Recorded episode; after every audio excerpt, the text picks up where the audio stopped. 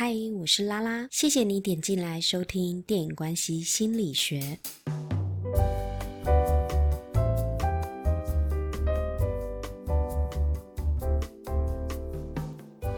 今天我们要来聊的是最近话题很热的一部剧《三十而已》，已经全剧完结篇喽。不过今天要切入的点比较特别啊，我想要从占星学的角度跟大家聊一聊关于我们星盘里面选择伴侣的三个面相。那因为在剧中呢，三位女主角的亲密关系，我认为刚好可以用来做案例，让大家理解星盘里面不同宫位的择偶面向各是什么样的状况。一个人在选择对象的时候，时常有三种可能性：一是让人心动的第五宫恋爱对象。二是以结婚为前提的第七宫婚姻对象，三呢，则是从朋友变成伴侣的第十一宫有伴对象。今天要来讲的就是第七宫的合伙婚姻。我们来聊聊顾家和许幻山吧。顾家从大学呢跟许幻山相恋结婚，许幻山是个很有才华的烟花设计师。顾家呢鼓励他创业，所以两个人合伙开了烟花公司，自己出来接案。两个人是事业上的伙伴，也是夫妻。上一集的王曼妮呢，我们讲到的是星盘中第五宫的概念，而顾家和许幻山就是第七宫夫妻宫的概念。很奇妙的是，第七宫呢又叫做合作伙伴宫位。因为呢，夫妻关系呢本来就是一种合伙关系。在戏里，大家很快就会发现，许幻山名为老板，但每次公司出事，都是老板娘顾家出面解决善后的。顾家对许幻山讲最多的台词就是：“你放心，我来想办法。”从这里就可以看出两个人地位上的差异了。许幻山是我觉得戏里面最真实的一个男人，他爱顾家，却也被顾家掌控着。顾家虽然也对许幻山很温柔体贴，但对他的限制也蛮多的。许幻山就好像顾家的大儿子一样，这位万能的妈妈除了照顾自己的儿子以外，也把老公当儿子养了，从袜子管到饮食，虽然是很温柔体贴的管，但还是一种束缚。不过，我们也很了解顾佳的出发点，她不让老公吃晚餐，是因为许幻山有中度脂肪肝，而且老公不吃，自己也跟着不吃。虽然这一点我觉得真的有一点太狠，不吃晚餐很痛苦诶。但是老公如果真的饿了，其实顾家也不是这么的严格，没有弹性哦。顾家也是会煮给老公吃的。顾家的好意啊，也不至于没得商量啦。那在她怀孕生子之后啊，就在家当全职妈妈，把家里打点得井井有条。前提是因为有陈姐，为了儿子的教育，顾家可以放下身段，拼命挤进太太圈，为的就是要把儿子弄进顶级幼儿园。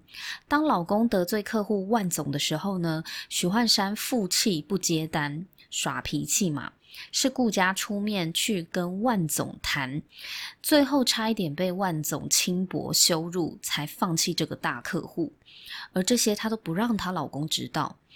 这么一个能干又体贴的老婆，到底为什么许幻山会动摇出轨呢？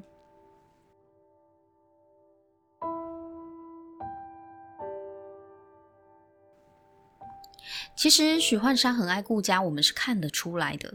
虽然他怕老婆，但他自己也承认，老婆帮他做的决定到目前为止都是对的，听顾家的话也是有道理的。但是遇到了小三林有有。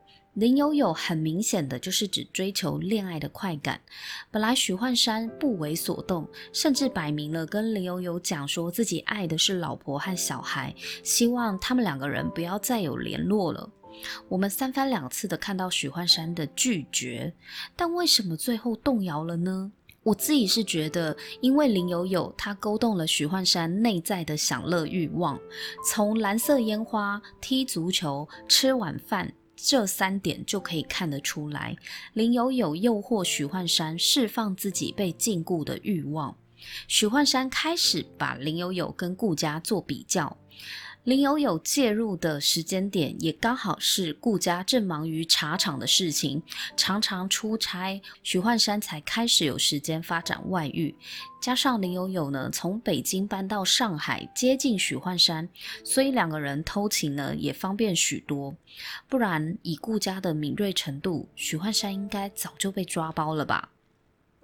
你知道婚姻里面最致命的是什么吗？我觉得就是比较。许幻山如果认清他的择偶倾向是第七宫的合伙婚姻，白话就是说，婚姻里面要找的是合作伙伴，因为婚姻就是一门事业。上一集讲过，恋爱和婚姻本来就是两件事情，是近代的人才把两个拉成线性关系，要先恋爱再结婚。然后婚后失恋的就一堆，可是其实这在人类社会文明的发展过程中，恋爱跟结婚真的是完全不同的事情。我们以前很不懂为什么古代人会有媒妁之言，然后会有。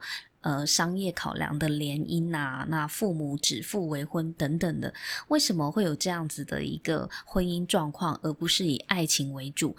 但是这才是人类社会当中正常的发展啊！因为婚姻是两家的资源加在一起，然后就像经营一家公司一样，它是一个合伙关系。谁跟你讲爱啊？在以前的婚姻讲的是资源，好吗？是资源整合，是集资融资的概念。所以，我们看很多的古装剧，或是。在古代，真的就是要门当户对。为什么爸爸妈妈的意见这么重要？他会帮你选择你应该要娶谁，或是该嫁给谁。尤其是皇族、皇帝的家庭更是如此啊，从来没有把爱情考虑在里面的。那是因为近代的人才会觉得哦，倡导自由恋爱，没错哦，是自由恋爱哦，从来都不是追求自由婚姻，对吧？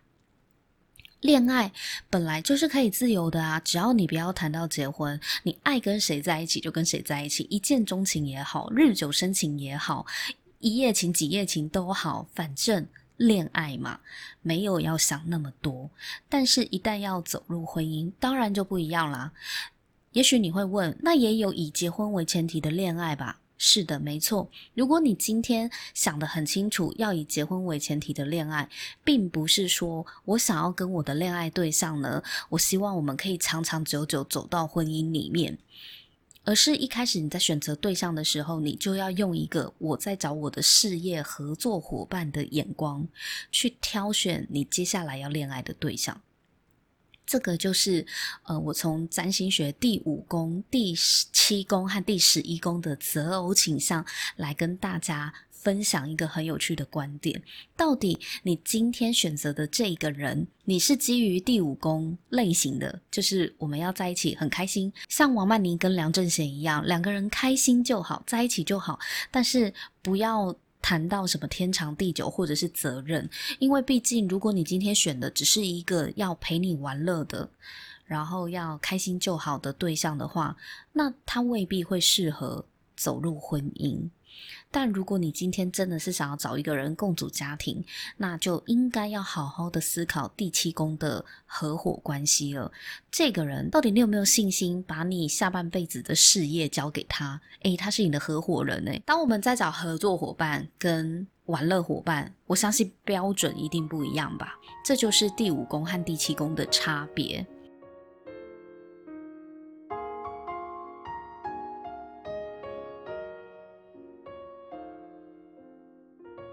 所以，我们讲到，在人类社会的发展中呢，恋爱和婚姻本来就是两回事，挑选对象的标准当然也会不一样。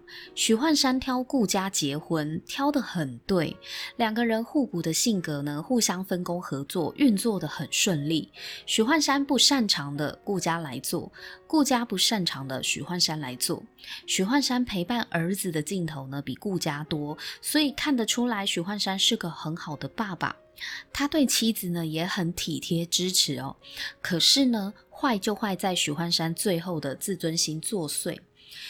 在婚姻里面呢，我觉得既然做了专业分工哦，就应该要放下所谓的自尊心，因为如果婚姻是合伙关系的话，尊重彼此的专业就是合伙关系里面很重要的关键啊。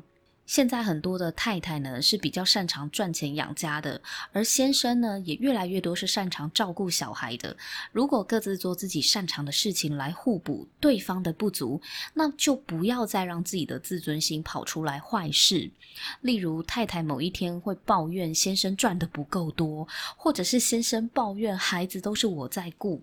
何必呢？你们已经专业分工啦，认清楚一个家庭的维系，专业分工是很重要的。自尊心往往只会坏事而已。就像许幻山的例子，他明明知道蓝色烟花有存放的高度危险性，因为自己的朋友就是烟花厂爆炸而被抓入狱嘛。公司倒闭了，欠债一堆。虽然许幻山的梦想是制作一款独一无二的蓝色烟花，可是这个风险是他承担不起的。所以顾家要许幻山销毁所有的蓝色烟花，不要冒险，不要心存侥幸哦。但是许幻山的自尊心又让他觉得。为什么都要听顾家的？到底谁是老板呢？因为他最后一直挂在嘴巴的就是公司的老板是我，可是每次呢，财务要签文件的时候，都是顾家先签了，自己才签。他还是很在意到底自己有没有实权的这件事情。所以最后许幻山呢，就下令工厂继续生产蓝色烟花，开始想要按照自己的喜好做决定。我们再厘清一次，他不是不知道蓝色烟花的风险，他只是想要证明自己的权利。虽然表面上好像是因为林有有喜欢蓝色烟花，但我觉得不只是因为林有有，而是蓝色烟花代表着许幻山的才华被肯定了。他要证明的是自己能够被看见、被人肯定。说到底，还是自尊心的问题。很多人说，婚姻不过就是一纸合约。但婚姻确实就是合约啊，这话千真万确。谈恋爱只要两个人在一起过得开心就好了，但以结婚为前提就不一样了。你要签约的对象要考量的点可多呢。我也听过有人说，如果要这么现实、势利眼的去挑选对象，那么爱就不纯粹了。但我觉得要看你最后想要达成怎样的关系吧。如果你是不婚主义者，就像梁振贤一样，追求纯粹没有束缚的爱就可以了。但如果要以结婚为前提，那么你挑选的是一辈子的合作伙伴，呢，这件事情本来就不纯粹。爱不是唯一的考量，甚至不是最重要的考量。婚姻要能持续下去，是要合伙的双方共同经营这一家名为婚姻的公司。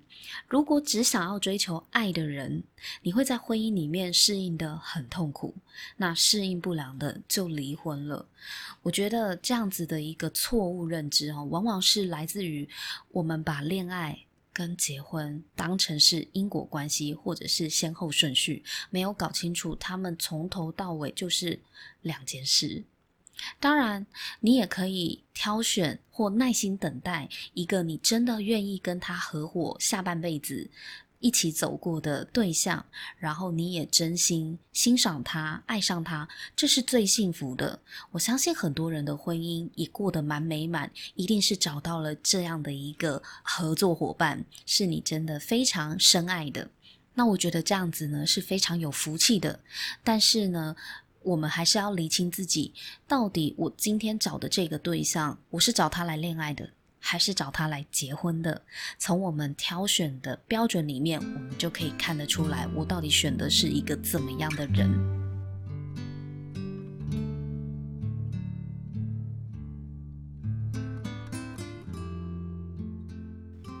徐幻山对我来讲啊，非常真实。因为啊，我认为他很清楚自己的生活是建立在有顾家的支持之下，而他面对诱惑的时候，也曾经努力拒绝过。但是男人的自尊心真的很容易就被挑起来了。顾家对他呢，并不是咄咄逼人的撒泼女人，顾家非常的迷人又漂亮，知情识趣，其实没什么好挑剔的啊。因此，当许幻山出轨外遇的时候，看得出来，他也蛮内疚自责的。也许当时他以为只是沾一点，碰一下林有有不会怎么样。但是他不知道林有有是麦芽糖，非常粘牙，很难甩掉。每天背负着背叛老婆的罪恶感，才发现林有有请神容易送神难。我觉得许幻山这种内心的折磨对他来说已经是很痛苦的惩罚了。所以当许幻山说外遇被发现的那一天，他其实如释重负。我真心赞赏他的坦白，因为他自己确实犯错了，而且是为了一个仔细想一想并不值得的林有有。那许幻山应该早早就发现顾家和林有有根本不用比，林有有可能是他最后悔的犯错，但是呢，他该付出的代价呢，许幻山也承担了，失去了顾家和儿子，烟花厂爆炸，他被判刑入狱关三年，失去一切的他呢，最后在狱中愿意跟顾家离婚，也是因为他不想要再拖累顾家。离婚就是他对顾家和儿子最大的祝福。这个男人确实是犯错了，但是他每一个阶段的反应，我觉得都很真实。聊完许幻山呢，我们回头来看顾家这个狮子座的女人呢。首先，我们来看一下狮子女的直球对决是多么的有魄力的。顾家呢，她知道自己被挚爱的老公背叛了，她大受打击的程度，我看了都不舍。因为整个剧里面呢，她为这个家付出的拼搏，那股拼劲，大家都是有目共睹的。她真的非常深爱她的老公和徐子言。顾家就像这母狮子一样，紧紧地守着她的巢穴，为家里挡风遮雨。但有一天呢，她深爱的老公竟然外遇养小三，还赶不走小三，要老婆出面解决，这情何以堪呢、啊？我实在要好好的来讲一下这个狮子女哦。狮子座的顾家本来就很有统筹组织的本领，帮老公处理工作的事情呢，不管是交际应酬或者是发号施令，都难不倒狮子女。但狮子女呢，是非常需要被爱的。天生就是为爱而生的狮子座，可以在爱人面前把身段放到最低，所以顾家呢，对许幻山是非常温柔的。你对照他对小三的那股狠劲，他其实是在幻山面前呢，真的是非常的小女人。但是虽然温柔，可是她还是女王啊！不要以为狮子变成小猫咪，你就可以任意摆布她。不过狮子女被背叛吼，还要跟这个小三当面谈判，这真的会让顾家生不如死，因为这种侮辱呢，是狮子座很难去承受的。狮子女没有办法忍受不忠诚，由太阳守护的狮子座行事作风本来就很光明磊落，他最讨厌背后偷鸡摸狗的事情，他们喜欢正面对决。大家可以回想一下，顾家呢是怎么样去反击他的敌人，绝对是来个直球对决的方式。例如说，他被李太太坑了，也是当面回去贵妇团找李太太呛下。儿子呢被关在房间里，顾家是直接揍人。林有有去学校骚扰他的儿子，顾家也是直接上门找林有有，还赏了他一巴掌。那这是顾家第二次动手打人，两次打人都是为了他的儿子徐子言。顾家讲了一句很有道理的话：有能耐的女人只会解决不忠的男人，没能耐的才会来找小三。外遇这笔账啊，顾家是跟许幻山算的，本来没有要找林有有，但因为林有有实在太白目了，他去学校动了顾家的儿子，还给他看什么爸爸的家、妈妈的家，要洗脑小孩，就是爸爸妈妈要分开住。我觉得这女人真的很要不得哦，所以他就踩了顾家的底线，顾家才会上门找他算账。那第二点呢，我们来看一下狮子座的死要面子哦。顾家这只母狮子呢，在外面威风八面，但是在家人朋友面前啊，也毫不示弱。即使在曼妮和小晴的身边，他一样是死撑着，从来只有他照顾别人，自己家里的丑事绝对不会外扬。一直到她最后终于撑不住了，承受不了老公外遇的打击，自己躲在家里的浴缸里崩溃，一身狼狈呢。她也不想要让姐妹们看见了，所以曼妮和小晴很担心顾家，只能在浴室的门外敲门安慰她。最后呢，顾家收拾好心情，才从浴室走出来。这就是狮子女啊！说到底，她还是很爱面子的，很好强。但是这种太好强的个性呢，往往会让自己苦往肚里吞。他们在外人面前呢，永远一副万事 OK，自己没有问题，扛得住，他可以的这样子的一个形象给外人看。可是事实上，他心里的害怕、委屈跟脆弱呢，他都是关起来，自己跟自己处理的。在剧里面有一段呢、是他的茶厂需要资金周转，但是顾家呢不好意思跟许幻山要钱，最后还是回去找爸爸借钱。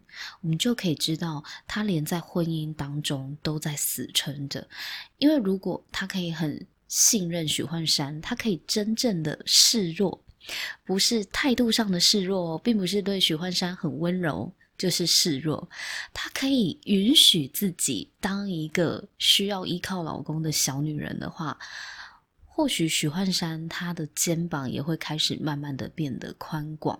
就像她说的，她其实一直在帮许幻山遮风避雨，帮他擦屁股、收拾烂摊子。我觉得他是太快跳出来帮许幻山解决问题了，偶尔他也可以。装弱啊，把难题丢给许幻山啊，这样子许幻山才有成长的机会，不是吗？所以狮子女呢，在感情中真的蛮辛苦的。他们是一个很棒的伴侣，但是他们自己可能未必过得很开心，就要看另外一半懂不懂得狮子女的故作坚强跟死撑了。那因为他们真的是很爱面子的。一群人，所以有很多他们内心的委屈，跟是需要旁人非常细心的察觉的。他们绝对不是你看到的那么坚强。第三个是我看到了狮子女的霸气黏小三，我非常喜欢顾家跟小三林有有还有许幻山三个人呢坐下来摊牌的那一段。林有有呢，数落顾家配不上许幻山对她的好，还拿她跟许幻山一起吃晚餐的照片，想要刺激顾家。顾家就冷冷的说：“要算，咱们来算清楚，你住的酒店、租的房租，都是许幻山拿夫妻共同财产支付的，要不要算一算，到底花了多少钱，请你一并还回来。刚出社会没钱是吧？青春还值点钱，算我请你。”哇塞！我请你这三个字哦，真的是霸气碾压小三哦。顾家根本玩疯林有有嘛，这就是狮子座的霸气。平时的大方呢，当他没在算账是吗？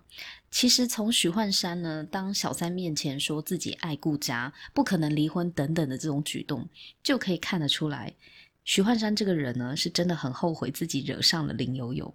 他坚决不跟顾家离婚，因为他知道自己没了老婆儿子，就真的什么都没有了。而且顾家其实对他很好，很爱他，他也很爱他老婆。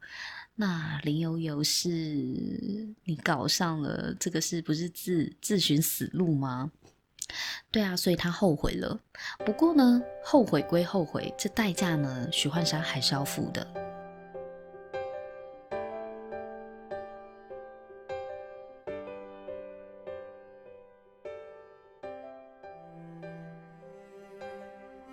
最后，我想要讲一下顾家为什么不回上海，要留在长沙哦。顾家原本心情很差的送走林有有离开上海之后呢，自己也买了机票，随便飞到长沙去。他手机关机，因为想要自己冷静几天，好好的一个人想一想。许幻山呢，跟小晴还有曼妮都找不到他，然后许幻山就狂传讯息给他，发微信给他嘘寒问暖呐，跟他道歉呐，说自己很想他。那最后顾佳呢，他终于开机了，打开微信呢，听到许幻山的留言，他其实非常的感动，所以立刻就搭车想要赶飞机飞回上海，因为他这几天想一想呢，可能是舍不得这段感情，而且也放不下这个家。他曾经问过曼妮，他对这段感情还是舍不得的话，不知道会不会让曼妮看不起他。但是曼妮跟他说，你们两个经历了什么，感情有多深？这个只有你知道，外人是没有资格去评论的。看得出来，他自己心里还是对这段感情是放不下的。所以，我想他自己一个人在长沙的这几天呢，一定也是在思考：他真的要放弃吗？他或许也曾想过，为了这个家，他是不是可以忍下来？为了小孩，他到底要不要妥协于一段不忠诚的婚姻，因为徐子言也曾经跟他讲过，如果妈妈要跟爸爸离婚的话，他会选爸爸。为什么呢？虽然他最喜欢的是妈妈，妈妈也最喜欢他，可是如果他选择爸爸了，妈妈就舍不得离开他们了。我觉得这个小孩子的这段话一定有打中顾家的心里了，所以顾家听完了真的很揪心，很不舍。连小孩他最爱的儿子都这样跟他说，不希望爸爸妈妈离婚，不希望爸爸妈妈分开，所以顾家是真的很挣扎，是不是要为了小孩子去继续维持这一段婚姻？所以他就听完了徐焕山的留言，就立刻想要搭飞机回上海去跟他的家人团圆。只要他愿意吞忍下来，一家三口就会回到像过去一样的日子。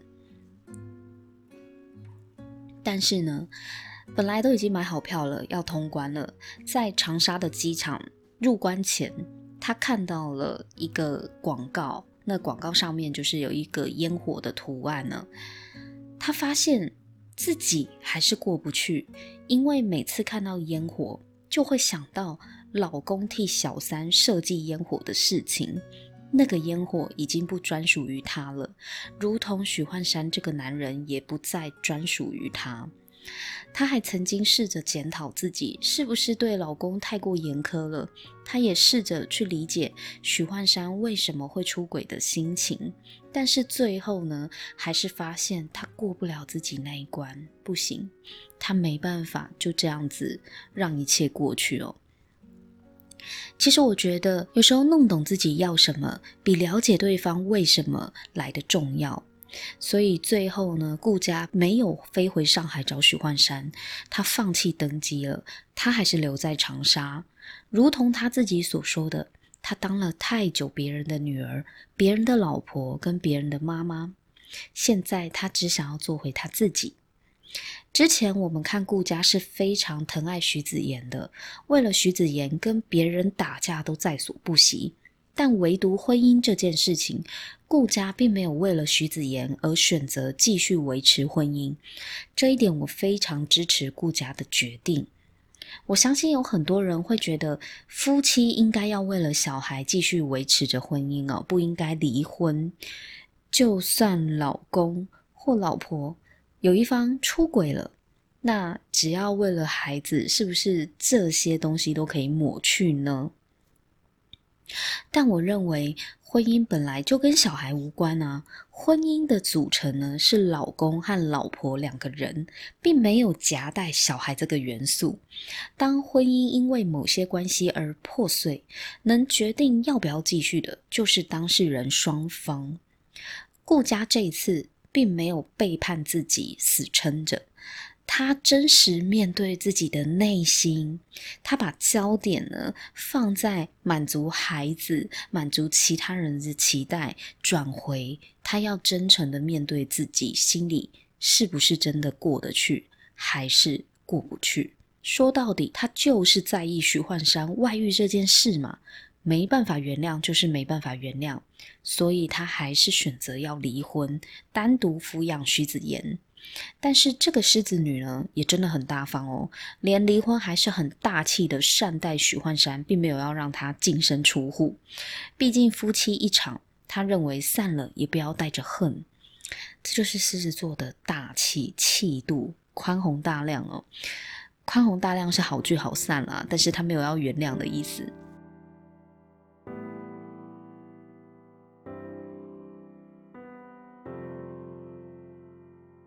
他们在签字离婚的当天呢，烟花厂就因为存放蓝色烟花爆炸出事了，还有人丧命了。许幻山接到电话是整个吓到瘫软，顾家一如往常展现狮子女的稳如泰山，掌控全场的危机处理能力，立刻调度人马。该赔偿就赔偿，该慰问就前往慰问，该调动资金呢，就请人立刻统计，算出还需要多少钱，然后他再想办法去筹钱。混乱的局面哦，还好有顾家来稳住大局，只要有他在呢，仿佛就可以安定人心。娶到顾家本来是许幻山的福气，两个人呢原本就是天作之合的婚姻伴侣嘛。互相欣赏又互补，是很好的合伙关系啊！如果许幻山没有让自尊心跳出来捣蛋，导致出轨林有有这个蠢笨的错误，我想他们家应该是一个很令人羡慕的家庭。不过呢，一切的发生呢，都是有原因的，这也是他们自己人生的课题。不经一事不长一智，我相信失去过才会更懂得珍惜。走错路之后，才会明白自己要的是什么。今天呢，我们就分享到这里。下一集我们会来看第三对钟小晴和陈宇。如果不想要错过新的一集上架的话呢，记得订阅我的节目，这样子就会收到上线通知喽。我们的节目呢，在 Apple Podcast、Google 播客、Spotify。KKBOX、SoundOn 和 First Tree 都有上架，只要搜寻“电影关系心理学”，是星座的星哦。常常有人会打成心脏的心，我们是电影关系心理学，就可以找到我的节目了。谢谢你今天的收听，我们下次见，拜拜。